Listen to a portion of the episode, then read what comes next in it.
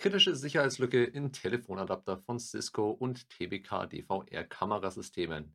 Cyberangriff auf Webseite des französischen Senats, Ransomware-Angriff beeinträchtigt Polizeidispatch und Notrufannahme, Facebook-Seite von IKEA gehackt, Verbraucherschutzzentrale warnt vor Phishing, neue Methode zur Erkennung von Spoofing-Angriffen sowie Deepfakes und Europol verhaftet 288 Mitglieder des Dark Web Marktplatzes Monopoly Market. Mein Name ist Frederik Mohr und das sind die Hacker News der Woche. Die Weekly Hacker News gibt es auch als Audioversion auf unserem YouTube-Channel, auf unserem PeerTube-Server lastbridge.tv sowie auf allen gängigen Podcast-Plattformen zum Abonnieren. Die Details und Quellenangaben zu den einzelnen News könnt ihr wie immer auf unserem Blog unter www.lastbridge.de nachlesen. Aus der Kategorie Schwachstellen und Exploits. Kritische Sicherheitslücke in Telefonadapter von Cisco. Ein Sicherheitshinweis von Cisco warnt vor einer kritischen Sicherheitslücke bei dem 2-Port-Telefonadapter Cisco SPA 112. Die Schwachstelle CVE 2023-2012-6 erhält einen Score von 9,8. Sie ermöglicht einem nicht authentifizierten, entfernten Angreifer die Ausführung von Remote-Befehlen mit vollständigen Rechten auf dem betroffenen Gerät in der webbasierten Verwaltungsschnittstelle. In dem Sicherheitshinweis heißt es, Cisco hat keine Firmware-Updates zur Behebung der in diesem Hinweis beschriebenen Sicherheitsanfälligkeiten veröffentlicht und wird dies auch in Zukunft nicht tun. Die Cisco SPA 112 2-Port-Telefonadapter haben das End-of-Life-Datum erreicht. Den Kunden wird empfohlen, dass sie auf einen analogen Telefonadapter der Cisco ATA 190 Serie umsteigen sollen. Fünf Jahre altes Sicherheitslücke im TBK DVR Kamerasystem wird aktiv ausgenutzt. FortiGuard Labs hat im April 2023 mehr als 50.000 Angriffsversuche auf DVR-Geräte, also Digital Video Recorder des Herstellers TBK Vision beobachtet. Die Angriffe nutzen die Schwachstelle mit der Bezeichnung CVE 2018-9995 aus, die auf einen Fehler bei der Behandlung eines böswillig erstellten HTTP-Cookies zurückzuführen ist und bereits vor fünf Jahren entdeckt wurde.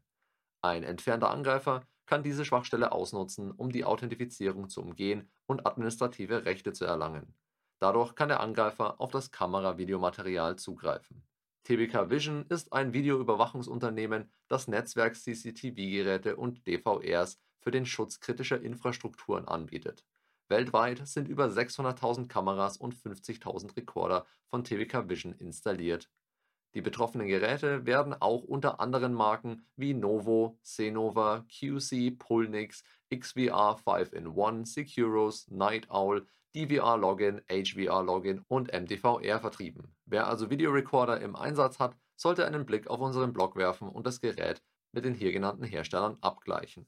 Ein weiterer Angriff im Zusammenhang mit MV Power CCTV DVR Modellen auch bekannt als JAWS Web Server RCE, hat ebenfalls zugenommen. Diese Sicherheitslücke wurde bereits 2017 in freier Wildbahn ausgenutzt und wird auch weiterhin in Angriffen verwendet. Der Hersteller hat bisher keine Patches bereitgestellt. Ja, wie geht man jetzt mit der vorhergegangenen Nachricht um, wenn man eben genau diese Kameras im Einsatz hat und was sollen Anwender tun, wenn keine Patches verfügbar sind? Da kann sich manch einer vielleicht fragen, gibt es noch mehr Schwachstellen in meinem Unternehmen, die jahrelang unentdeckt geblieben sind? Diese und viele weitere Fragen können wir gerne mit dir besprechen und natürlich auch beantworten. Ruf uns einfach an oder schreib uns an kontakt@lastbridge.com. Wir freuen uns auf deine Anfrage. Mehr Details findest du natürlich auf unserer Webseite unter www.lastbridge.de. Und jetzt geht's direkt weiter mit der Kategorie Hackergruppen und Kampagnen. Russische Hackergruppe greift Webseite des französischen Senats an. Am 5. Mai 2023 wurde die Webseite des französischen Senats von einer russischen Hackergruppe gehackt. Der französische Senat bestätigte die Unterbrechung des Zugangs und entschuldigt sich für die entstandenen Unannehmlichkeiten. Die Hackergruppe namens NoName erklärte auf ihrem Telegram-Account, dass sie für den Angriff verantwortlich sei. Der Grund für den Angriff sei das geplante Hilfspaket für die Ukraine, das möglicherweise auch Waffen enthalten könnte. NoName gab an, dass sie auch die Websites anderer französischer Institutionen wie die des Nationalen Instituts für Arbeit, Beschäftigung und Berufsausbildung, des Nationalen Zentrums für Weltraumforschung und des führenden europäischen Schiffbauunternehmens Naval angegriffen haben. Ransomware-Angriff beeinträchtigt Polizeidispatch und Notrufannahme. Berichten von lokalen Medien zufolge sind in der Stadt Dallas mehrere Server durch einen Ransomware-Angriff kompromittiert worden, darunter auch die Webseite des Dallas Police Department. Das computergestützte Dispositionssystem des Departments, das die Polizei zu Notfällen und anderen Anrufen leitet, wurde dadurch beeinträchtigt. Die Notrufannahme musste manuell erfolgen, da die Beamten nur über ihre Telefone und Funkgeräte antworten konnten. Eine Gruppe namens Royal behauptet, die wichtigen Daten der Stadt verschlüsselt zu haben und drohte damit, sensible Informationen online zu stellen. Royal ist eine der aktivsten cyberterroristischen Gruppen, die für bis zu 10% aller Ransomware-Angriffe in den USA verantwortlich ist. Cyber-Experten vermuten, dass der Angriff wahrscheinlich mit einer Phishing-E-Mail begann, die ein ahnungsloser Mitarbeiter geöffnet hatte. Facebook-Seite von IKEA gehackt.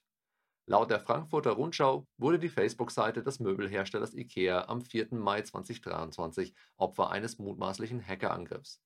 Innerhalb weniger Minuten wurden mehrere Posts hochgeladen, die verstörende Bilder zeigten. Unter anderem wurden Propagandabilder für die Terrorgruppe Islamischer Staat veröffentlicht, auf denen Personen mit Schusswaffen zu sehen waren. Zusätzlich waren mehrere IS-Flaggen mit Parolen abgebildet, nur wenige Minuten später folgten dann auch noch pornografische Inhalte. IKEA reagierte jedoch innerhalb kürzester Zeit und löschte die verstörenden Bilder umgehend. Verbraucherschutzzentrale warnt vor Phishing. Die Verbraucherschutzzentrale warnt regelmäßig vor aktuellen Phishing-Attacken. Aktuell sind vier neue Angriffe im Umlauf. Die spanische Universalbank Santander ist Ziel eines Phishing-Angriffs mit dem Betreffs Aktivierung von My Santander Banking App oder Aktivierung von Santander Sign. Die E-Mails fordern die Empfänger auf, ein neues Websicherheitssystem zu aktivieren.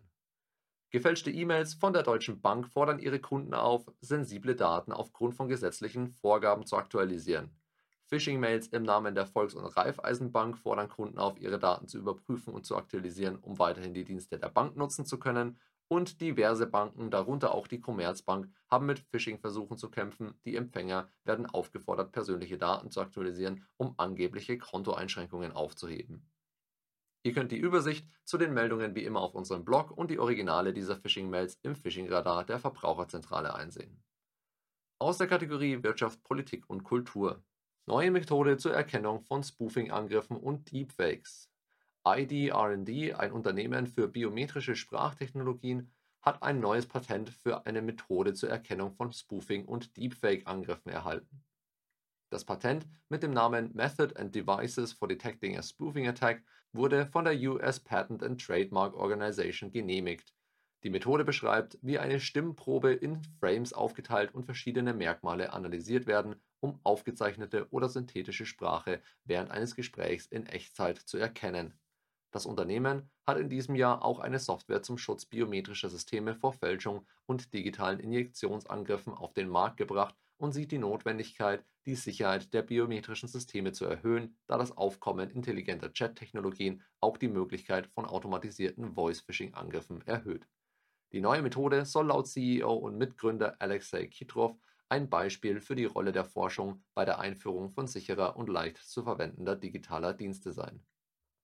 Europol verhaftet 288 Mitglieder des Dark Web Marktplatzes Monopoly Market. Europäische Polizeibehörden haben bei einer koordinierten Operation namens Spector den illegalen Dark Web Marktplatz Monopoly Market aufgedeckt und 288 Personen verhaftet, die am Kauf oder Verkauf von Drogen beteiligt waren. Insgesamt wurde die Operation in neun Ländern und auf drei Kontinenten durchgeführt. Dabei wurden insgesamt 50,8 Millionen Euro in bar sowie in virtuellen Währungen, 850 Kilogramm Drogen und 117 Schusswaffen beschlagnahmt. Die Verhaftung erfolgte in den Vereinigten Staaten, dem Vereinigten Königreich, Deutschland, den Niederlanden, Österreich, Frankreich, der Schweiz, Polen und Brasilien. Das war's für diese Woche. Die Weekly Hacker News gibt es auf unserem YouTube-Channel oder als reine Audioversion auf rss.com sowie auf diversen Podcast-Plattformen zum Abonnieren oder als monatliche Zusammenfassung als Newsletter. Danke fürs Zuhören und bis zum nächsten Mal. Stay safe.